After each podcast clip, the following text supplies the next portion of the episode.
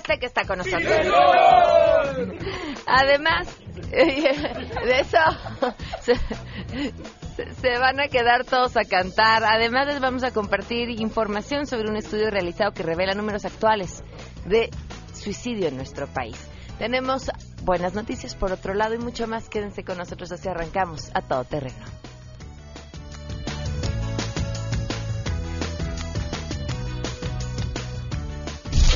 MBS Radio presenta a Pamela Cerdeira en A Todo Terreno, donde la noticia eres tú.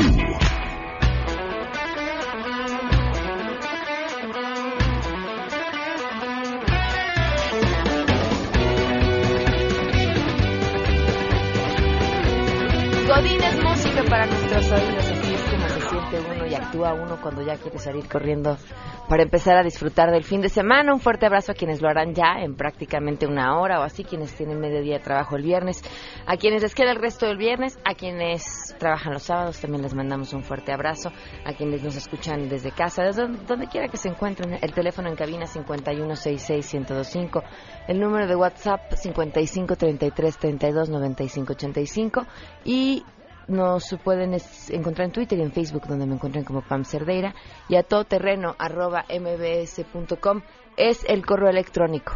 La pregunta que les hacemos el día de hoy, no tenemos respuesta, así que las esperaremos a lo largo del programa, nos las pueden mandar con un mensaje de voz en WhatsApp.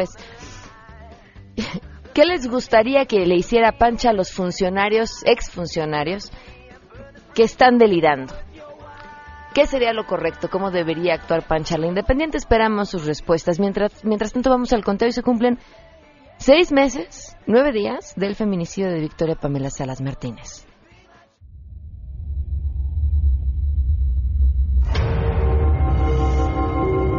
Y la secretaria dijo que no, que efectivamente ese papel no, no se había levantado. Una denuncia ese día y que ella estuvo de guardia y que le dijeron los policiales, bueno, entonces, ¿por qué aparece tu nombre acá? Dice, sí, está mi nombre, pero no está mi firma.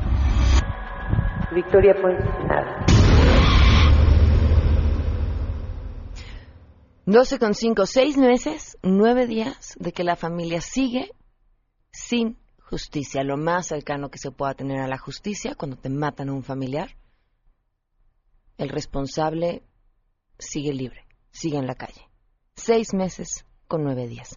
Vamos con la información. Saludo a mi compañero René Cruz.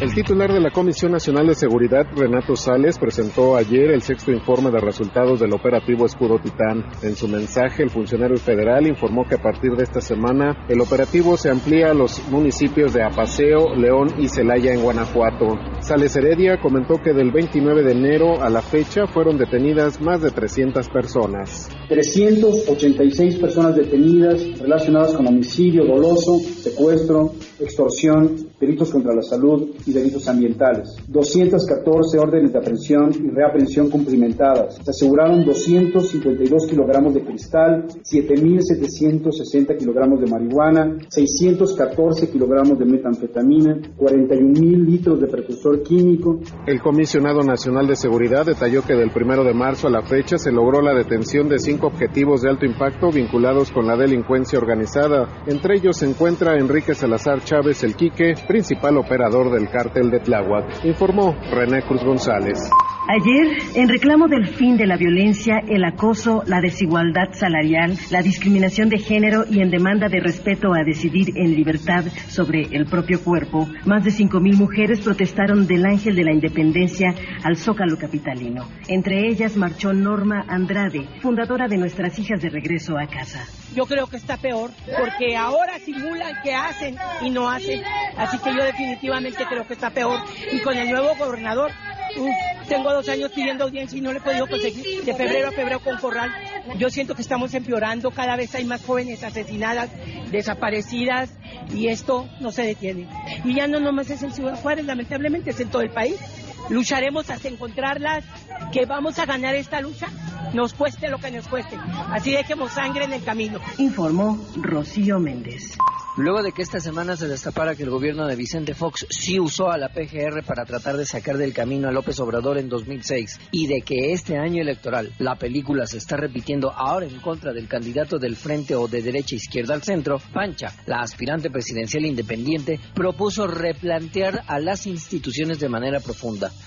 no de mandarlas al diablo, sino de reformarlas a fondo. Según cifras oficiales en México existen 23 millones de perros, el 70% de ellos viven en las calles. Actualmente las políticas de salubridad y control animal ponen a dormir a 9 de cada 10 caninos que son abandonados, razón por la cual Pancha aseguró que en su gobierno los centros de control animal del país dejarán de recibir perros para ahora recibir políticos corruptos, políticos escandalosos de campaña y a quienes por supuesto también pondrán a dormir. Sobre los delirios de amnesia de Vicente Fox, propios de la edad, Pancha urgió a mudar a los expresidentes de sus casas de retiro bastante costosas al psiquiátrico de San Bernardino, que sería transformado en la nueva residencia de los mandatarios en retiro.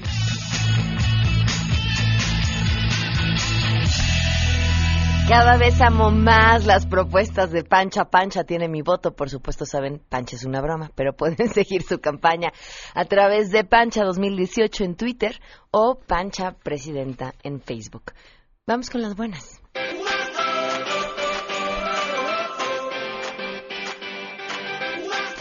Nos acompaña vía telefónica el licenciado Florentino Castro, director general del ISTE. Gracias por estar con nosotros. Muy buenas tardes. Al contrario, gracias a usted y saludos a su auditorio. ¿Cuáles fueron los resultados que tuvieron con la campaña de febrero sobre la salud del hombre? Mira, este, logramos en un mes de trabajo intenso y con una gran campaña de difusión que alrededor de 500 mil hombres se hicieran algún chequeo de salud que pudiera tener que ver con el sobrepeso, con la diabetes, que pudiera tener que ver con la hipertensión, pero sobre todo que, que tuviera que ver con dos problemas fundamentales, el cáncer de próstata y el cáncer de testículos, que son los dos enfermedades eh, propias de los hombres y frente a las cuales no se tiene una responsabilidad eh, con su autocuidado. Entonces, eh, esta campaña que ya lleva dos años en el ISTE y que ahora se sumaron el INSTE y la Secretaría de Salud, lo que trata es de cambiar la cultura de los varones de nuestro país para que, este, igual que las mujeres, como lo han hecho las mujeres, que han logrado avances importantes en los cánceres femeninos más conocidos, como es el de mama y el cervicuterino, que han logrado muchos avances gracias exactamente al autocuidado y a la prevención, nosotros necesitamos ahora que los hombres este ciencia y puedan eh, luchar eh, desde la prevención para evitar estos cánceres. Por decirte algo, el cáncer de testículo detectado a tiempo en un 99% es curable, así que le pega a los jóvenes eh, desde los 15 años hasta los 35, es la población más, más en peligro mientras que el de próstata es para los hombres mayores de 40 años. Ahora, y de estos 500 mil hombres que se fueron a revisar, ¿tienen información de lo que se encontró o de lo que se pudo haber, bueno, de lo que se pudo haber prevenido? Evidentemente es en los 500 mil, pero más allá de ese dato.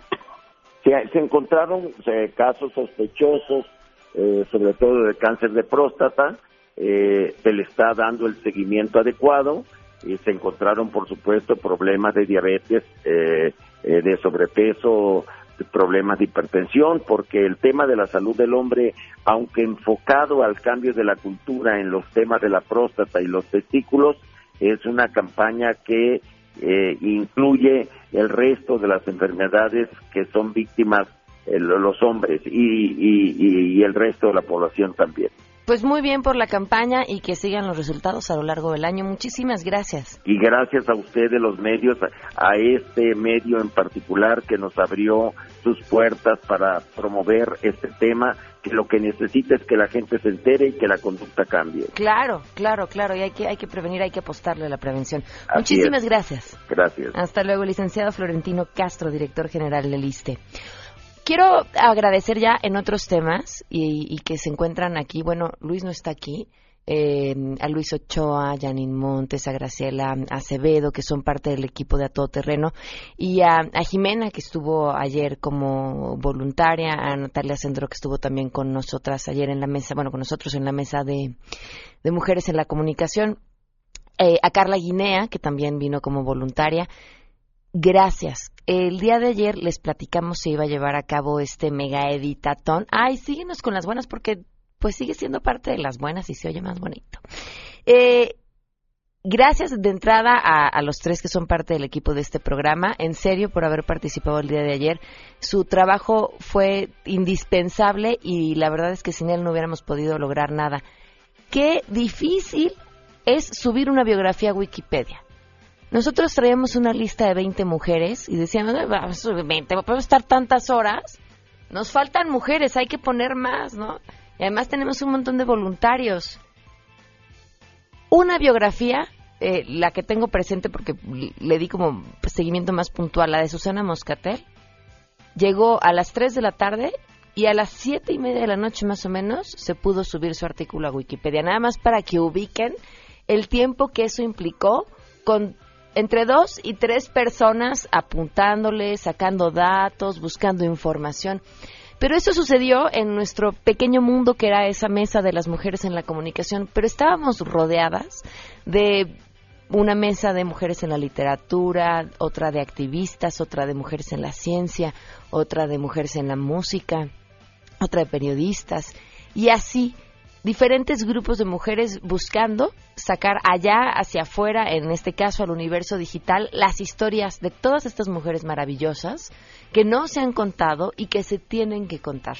Y bueno, además quedan un montón de reflexiones y cosas por hacer eh, muy interesantes, pero la, la vibra que se, que se vivió, la buena onda de tanto hombres como mujeres que estuvieron ayer eh, ayudando, todos echándose la mano, compartiéndose allá afuera la pila, el cable, la computadora, el conocimiento, la capacidad para buscar información. En serio, un ejercicio interesantísimo. Sin duda, felicidades también al Centro de Cultura Digital por, por llevar a cabo este, este evento, a Grace Quintanilla, a Miguel Ángel Ángeles.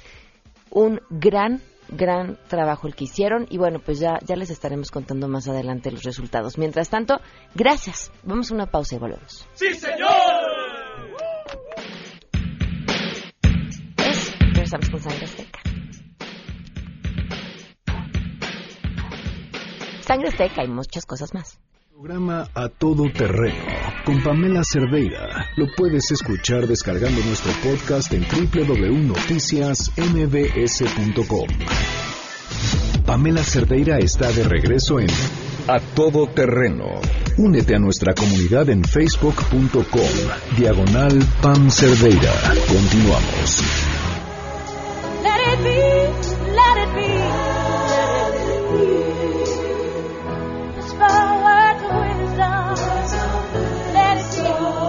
12 del día con 20 minutos. Le agradezco muchísimo a Otilia Berenice González, madre de Edgar Michel Asano, uno mm, de los cinco jóvenes que murió al interior del TEC de Monterrey tras el sismo de septiembre del año pasado. Muchísimas gracias por acompañarnos. Muy buenas tardes. Pues gracias a ti por permitirme estar en tu programa. Este, pues yo quiero este este reiterar este nuestra petición, este que nosotros hemos este pusimos una una demanda eh, este para la que nos hicieran la investigación del fallecimiento de nuestros hijos. Este, ya que este el mismo TEC de Monterrey, ellos este, hicieron su propio peritaje y en el cual nos indican que efectivamente que estaba mal la construcción y hasta el momento no hemos tenido ninguna este no nos han permitido en, este accesar a nuestra carpeta de investigación. El, el, peritaje lo hace el TEC y el TEC admite estar mal. ¿Y ustedes quieren o llevaron a cabo o intentan llevar a cabo otro peritaje? Este sí, pero que sea este hecho por las autoridades de, de la Procuraduría. Ahora, esta carpeta de investigación, ¿por qué no les han permitido acceso a ella? Pues es lo que no tenemos nosotros este, hasta ahorita ninguna explicación, ningún, no nos han dado acceso a nuestra carpeta de investigación, está completamente congelada, paralizada. Este, desde un principio el jefe de gobierno, el señor Mancera, él este, dio la orden de que se hiciera las averiguaciones del daño, que vieran de por qué fue el delito.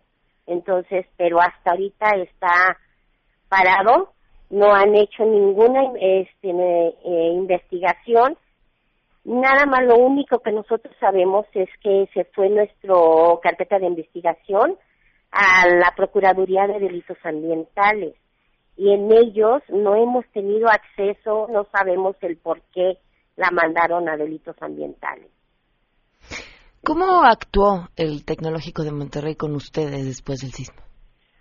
Mire, el TEC de Monterrey se ha mantenido indiferente ante esta situación o a esta, él sabe que tiene, que nosotros interpusimos una demanda y no, no hemos tenido respuesta para nada de ellos. Entonces, este, pues ahorita mi indignación ante todo es que a ellos ya tuvieron reunión con el señor Mancera y a los días de que tuvieron su reunión ellos este anunciaron un evento para despedir sus edificios, que van a demoler los edificios. Entonces, pues yo creo que si hay una una carpeta de averiguación, pues no deberían de haber permitido o darles el permiso para la demolición de los edificios. ¿Hicieron un evento para despedir a sus edificios? Así es, la semana pasada hicieron un evento para despedir a los edificios. No, bueno. ¿La delegación Tlalpan? La delegación Tlalpan, al principio, la delegada, la señora Claudia, que ahorita ya no está en su puesto, este, eh, platicamos con ella y ella nos dijo que no se les iba a permitir este, demoler los edificios hasta que estuviera concluida la averiguación y, hasta el momento no ha habido nada. En la delegación de Tlalpan ellos hicieron, por órdenes del jefe de gobierno, las averiguaciones se las están llevando a cabo, pero tampoco hemos tenido acceso a ella. No sabemos nada, no sabemos cómo va.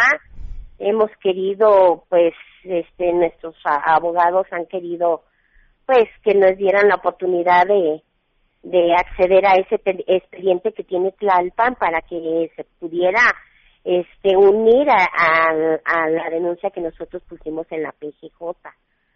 Pero no tenemos respuesta de nada. Ya van cinco meses y esto no avanza, el tiempo se está perdiendo. Entonces nosotros como padres de familia, pues creo que, que tenemos nosotros derechos para para que nos escuchen y vean nuestra demanda. Pues sí, vamos a buscarlos a ver qué nos dicen a nosotros. Muchísimas gracias, Otilia, por, por la llamada y por compartirnos esto. Ok, gracias. Gracias, muy buenas tardes. Otilia Berenice González, mamá de Edgar Michel Asano, uno de los cinco jóvenes que murió en el TEC de Monterrey. ¿Qué le vamos a hablar a la Procuraduría y ahora qué nos van a decir? Bueno, mira, ya nada más por curiosidad, a ver qué te contestan. Vamos a una pausa y volvemos. Si tienes un caso para compartir, escribe a todoterreno.mbs.com. Pamela Cerdeira es a todoterreno. En un momento continuamos. Estamos de regreso. Síguenos en Twitter, arroba Pam Cerdeira, todoterreno, donde la noticia eres tú. Continuamos. 12 del día con 30 minutos. Nos acompaña Giovanni Zara, sociólogo de la UNAM. Hace unos días, un par de semanas, si no me equivoco, veíamos eh, publicados en diferentes medios de comunicación un estudio con cifras alarmantes sobre el crecimiento o la tendencia a crecer del suicidio en México. Y el autor de ese estudio es justamente Giovanni, que nos acompaña hoy. Bienvenido, Giovanni. Muchas gracias por haberme invitado. Me siento muy feliz de estar aquí y de que le den un espacio a estos temas. Es, es muy importante, creo, para quitarles estigma al suicidio y a sus víctimas poder hablarlo desde la opinión pública. A ver, ¿cuáles son las cifras? Claro. Eh, bueno, antes de cualquier otra cosa, eh, tengo que decir que este es un, un estudio que se hizo en el Instituto Belisario Domínguez, en la Dirección General de Análisis Legislativo. Es el producto de una estancia de investigación, no es la postura institucional, eh, son los, eh, los resultados del proceso investigativo. Eh, hay un problema eh, muy serio en incidencia de suicidio en México. Es un problema de salud pública que desborda la, la naturalidad del mismo porque eh, no es, no, las personas no son capaces de controlar ese, ese proceso y es cada vez un tema que requiere y que exige que las instituciones públicas intervengan.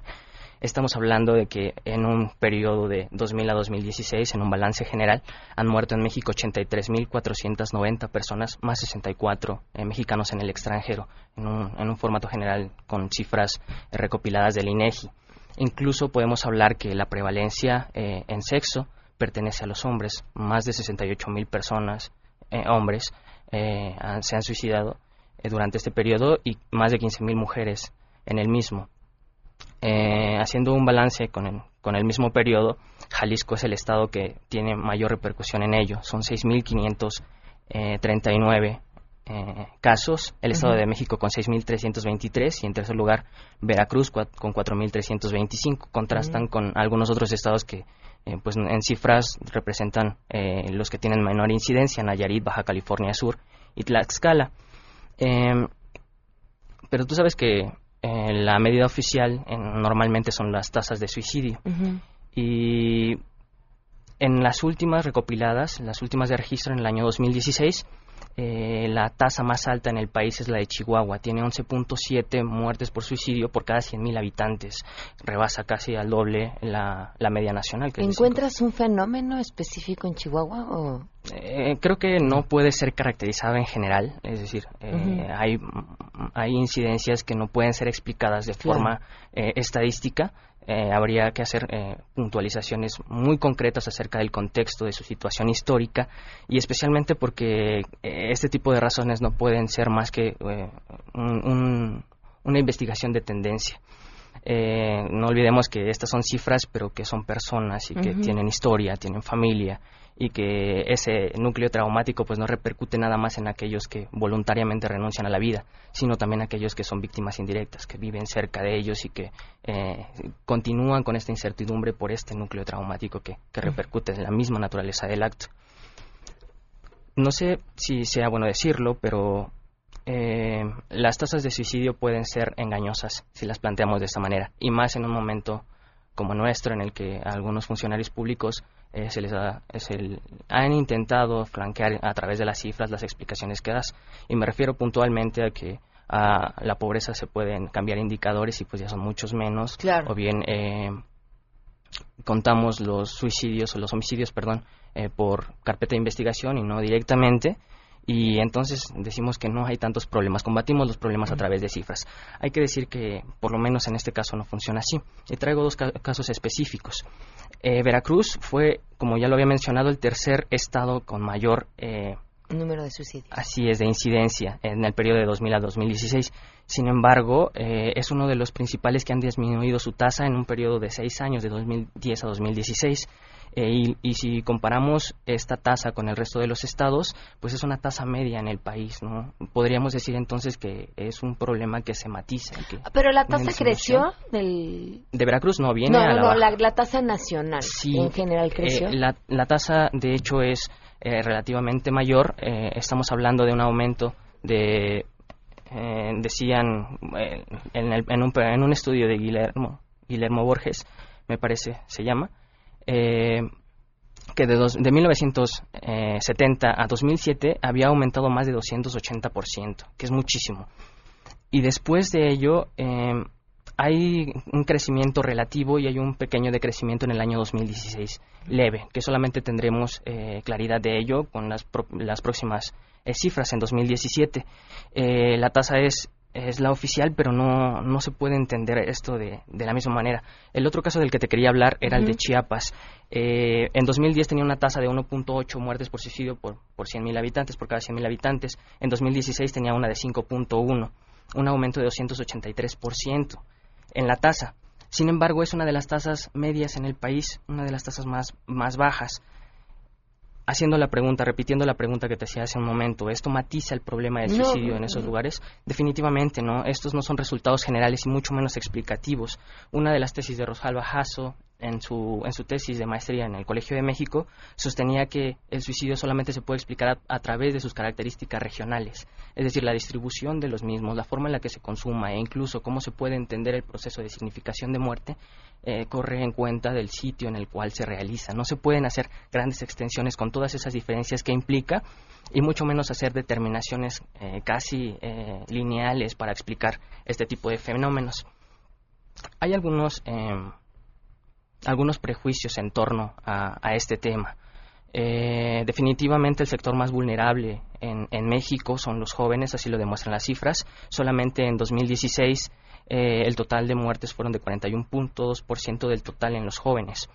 Eh, un total de, eh, estamos hablando de jóvenes entre 15 y 29 años de edad, pero aún en esos subgrupos, en grupos quinquenales, el sector más vulnerable es el grupo de 20 a 24 años. Eh, 1.035 suicidios en México. Eh, hablando precisamente de los prejuicios, tú sabes que hay una, una estela muy extraña, fórmulas aprendidas y normalizadas que a veces son explicaciones fáciles y acomodaticias a este tema. Eh, siempre lo, lo acercan al tema de que ellos están en ese momento eh, formando su personalidad a- adolescente, adolescente, estas fórmulas heredadas que, que no nos hemos podido quitar de la mente.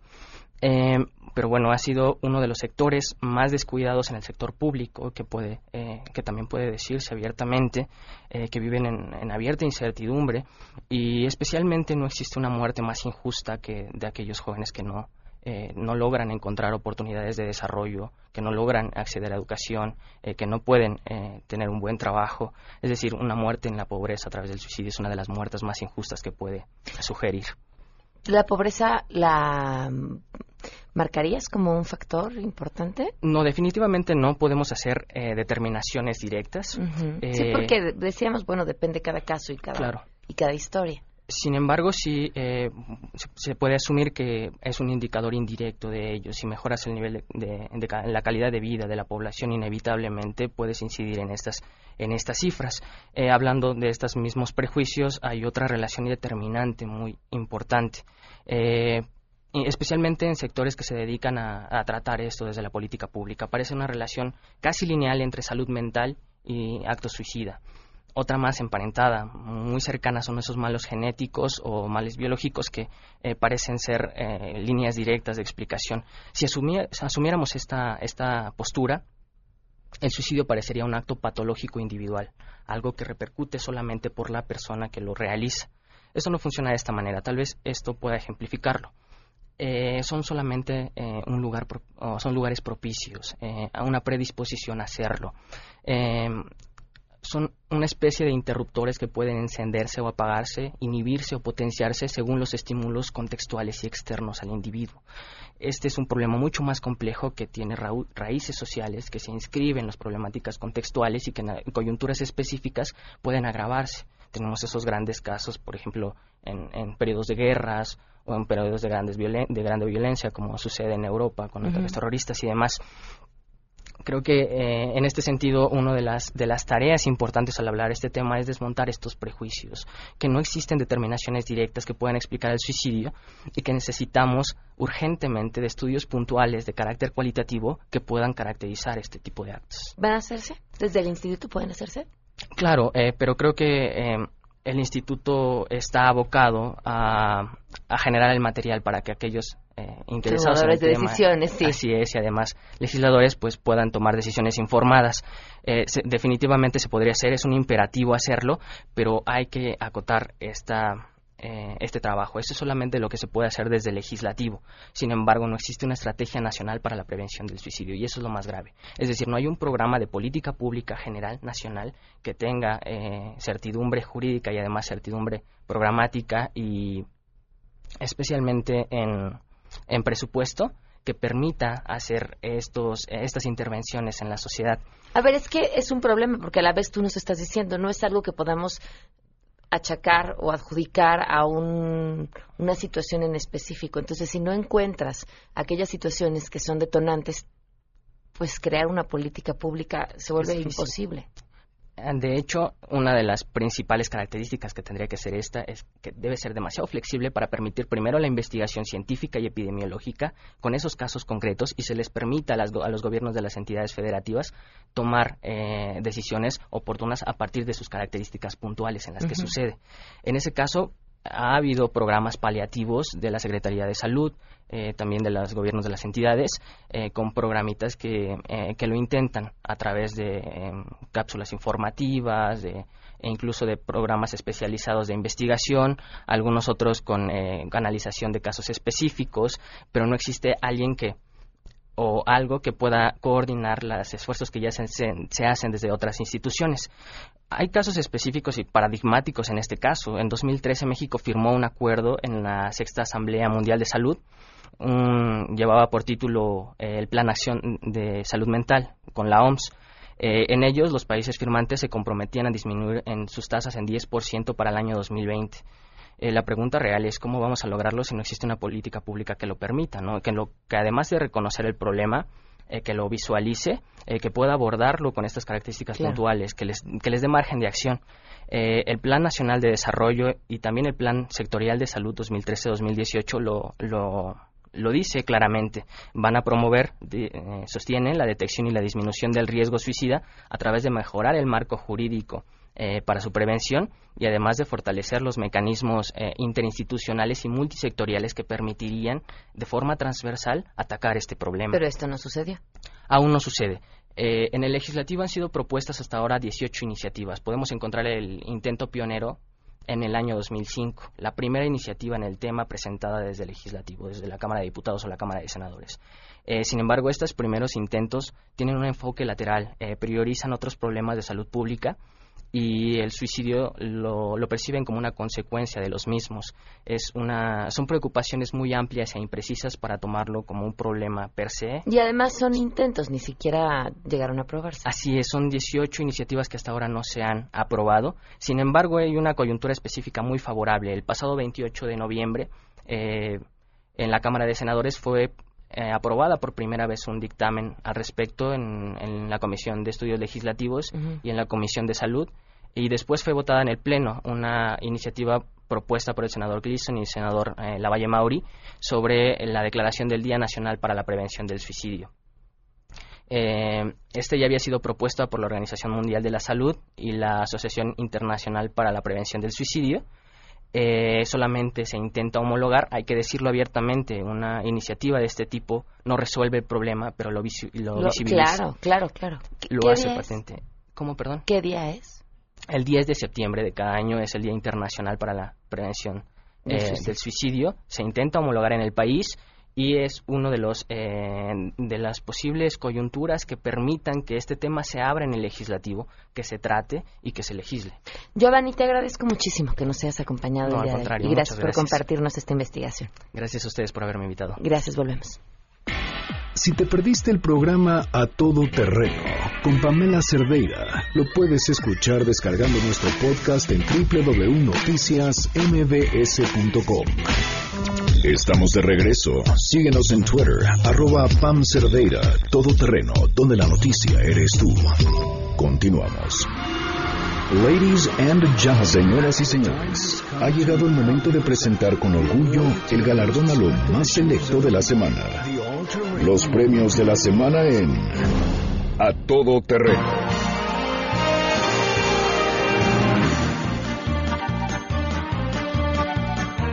Bienvenidos a los premios de la semana. Azteca está con nosotros.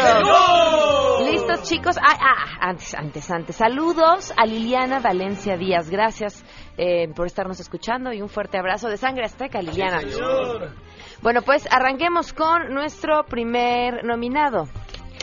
Esto fue algo que se publicó en una sección de sociales de un periódico y que retomó un periodista para criticarlo. Eh, lo que hacía este periódico era relatar la linda historia de amor de una pareja y en lo que comentaban cómo le había pedido matrimonio a su novia, eh, decía que, bueno, pues fingió un secuestro. Así de, cómo le damos emoción a la vida, ¿no? ¿Se acuerdan que se acuerdan que había una época en la que decían que si no tenías un pariente en Almoloya entonces eras un naco? Bueno, pues así, ah, no te han secuestrado, Ah, ma- más o menos esa visión del mundo es la que Como si no tuviste yo-yo, no tuviste infancia. la que ah, yo yo ¿No tuviste yo-yo? ¿No tuviste no, yo-yo? sí, claro que tuve yo yo, Ah, siempre fui muy mala con el yo infancia. yo. Bueno, vamos a cantarles algo. Claro que sí.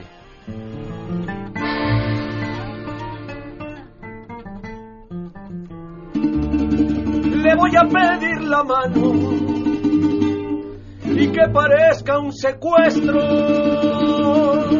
Pero qué absurdo, mi hermano.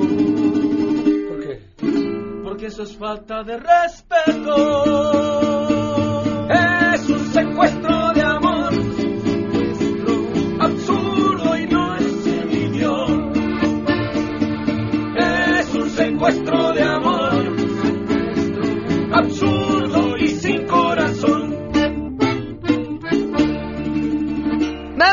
nuestro siguiente nominado maratonista. Él estaba corriendo en eh, Yucatán y de repente, tras llegar a la meta, un perro divino que además se ve que lo va siguiendo, a- lo patea, así, papá, y lo patea. Pero además el perro, ahora sí que dice, ¿no? Suerte perro. De ahí lo atropelló una moto. Por supuesto, alguien estaba grabando el momento en el que este corredor patea al perro. Después fue ubicado, eh, localizado, bueno, como identificado como Manuel Alcocer, y él hizo un video para disculparse, dijo que el perro no merecía lo que le hizo, que desgraciadamente actuó sin pensarlo, ofreció una disculpa de todo corazón y dijo que estaba buscando al animal para hacerse cargo de todos los daños. Va, pues ya que, ¿no? Ya que, ¿qué le vamos a cantar? Claro que sí. Pateando al dog solo porque Eso sí que me duele, mi perra, pobre dog. No te ha estorbado, estoy muy consternado. Y por tu culpa creo fue atropellado. Pateando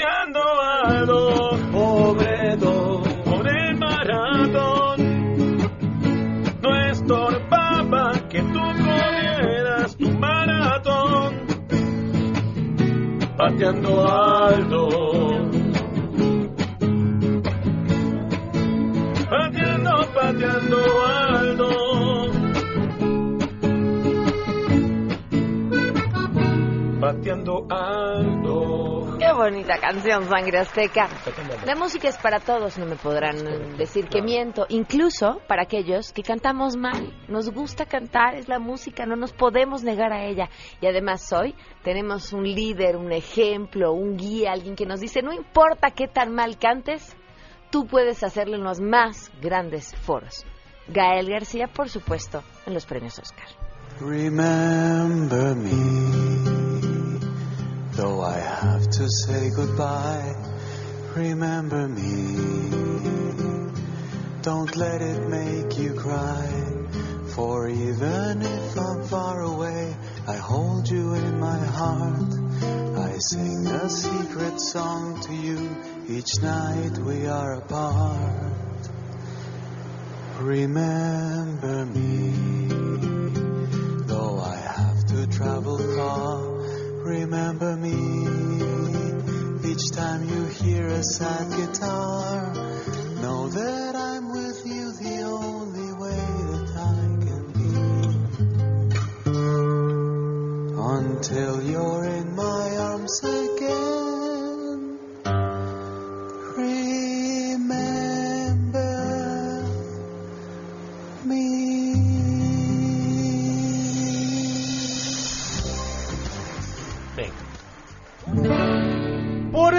Canto solo por cantar, con sentimiento y desafinación. Los premios es de uno cada cual, y cada cual ya tiene su ovación. Hoy canto solamente por cantar, cantar o que les duele el tímpano. Me da lo mismo esté yo bien o mal aventado como todo buen actor.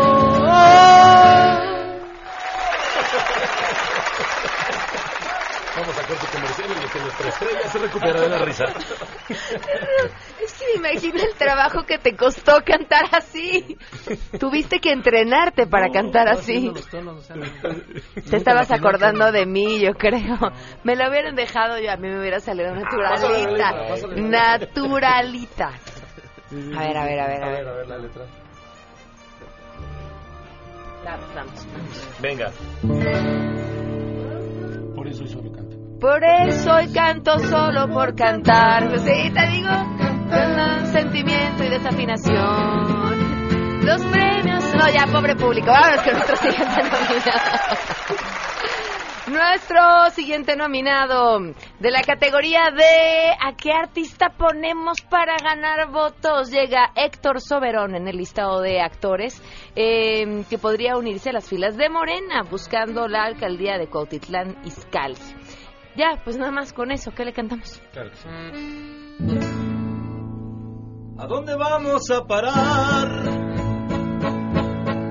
Esa pendiente y absurda actitud. ¿Y quién nos quiere gobernar? Farándula a destacar los actores en su total plenitud. Ay, pobrecito Cuautitlán, cayendo siempre en el mismo error, dándole siempre más valor aquel que no se preparó. Tú no la vayas a regar. ¡Eso!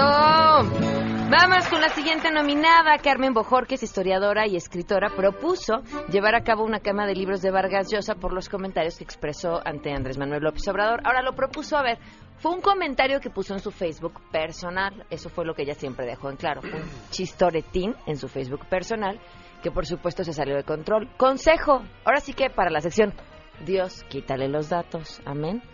Si tú no quieres que la gente sepa lo que estás diciendo, no lo publiques. No lo mandes a WhatsApp ni a tu mejor amigo. Así de sencillo. ¿Qué le vamos a cantar?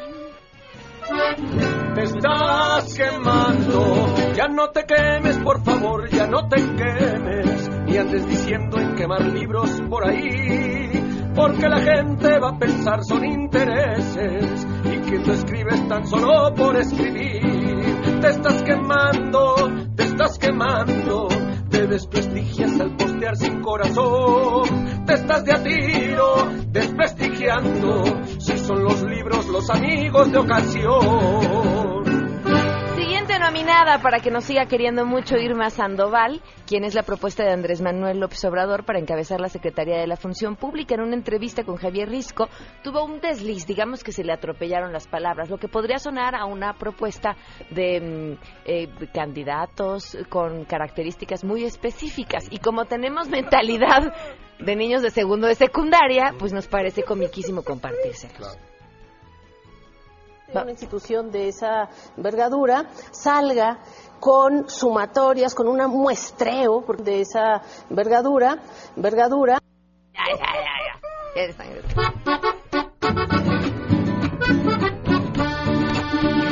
En un programa, vaya chasco se llevó. Cuando sin querer queriendo todo se le cuatrapeó. Al decir una palabra fue distinto lo que ella habló. Allá en el Twitter muy de volada la delató. ¿Y qué fue lo que dijo? ¿Y cómo es que era? Envergadura, abusados todos, ¡eh! Con la cintura, pa' que no la rieguen. Como esta criatura. Qué bonito, sangre azteca. Pues que lanzan la muñeca Barbie de Frida Kahlo. Y podríamos hablar muchas cosas. Creo que uno está bien, las niñas necesitan modelos a seguir de otras mujeres que puedan admirarse en diferentes campos, eso se celebra. Pero por otro lado, pues está el ¿cómo, llam- cómo llamarle? El fashion makeover, que el, el emergency o extreme makeover que le hicieron a Frida Kahlo para sí. que pues para que pareciera una Barbie, ¿no? La depilación de bigote, la ceja mucho ¿No tiene más delineada. ¿La Barbie? No, sí. No, no Pero tiene- no, traía claro. un lapicito para que tú le pusieras, ¿no? No, ¿cómo crees? Barbie siempre trae accesorios de esos. Te juro. Tu, tu pincel para que le pongas Barbie y le continúes la ceja, ándale. ¿Qué haces? Para que no Termina rasures de la ceja. Claro que sí. Hola, Frida. Hola, Diego. ¿Quieres que pintemos un cuadro? Seguro, Diego. Hagámoslo. Yo soy Frida Girl, una Barbie bien. Seré de plástico. Qué fantástico. Déjenlo subreal. Ya soy material. Qué pintoresco. Ay, qué rupestre. Vamos, Barbie. Frida Barbie. Yeah. Son lo máximo, los amo, Sangre Sí, Azteca. Nos tenemos que ir. De verdad, hoy me hicieron el día. Ya. Si ustedes quieren que Sangre Azteca les cante al oído. Ay, pero es desentonado. Claro que sí. Hasta se puso nervioso. Contrata ya a Sangre Azteca. Contrata. No, ya, ya, ya, ya, Llamen al 4611 4580 4611 4580. ¿Nos dejas dar el saludo? Este... Ya lo saludé, la saludé al Ah, inicio de, cámara. de su sección. Gracias, Pam. Nos vemos el próximo viernes. Pero salúdalo otra vez si quieres. Ah, ok. Saludos, Lili. Que te vaya muy bien. Gracias por escribir. Adiós, te quedan en Un saludo para Ana también. MBS Radio presentó a Pamela Cerdeira en A Todo Terreno. Te esperamos en la siguiente emisión. A Todo Terreno, donde la noticia eres tú. MBS Radio, en entretenimiento. Estamos contigo.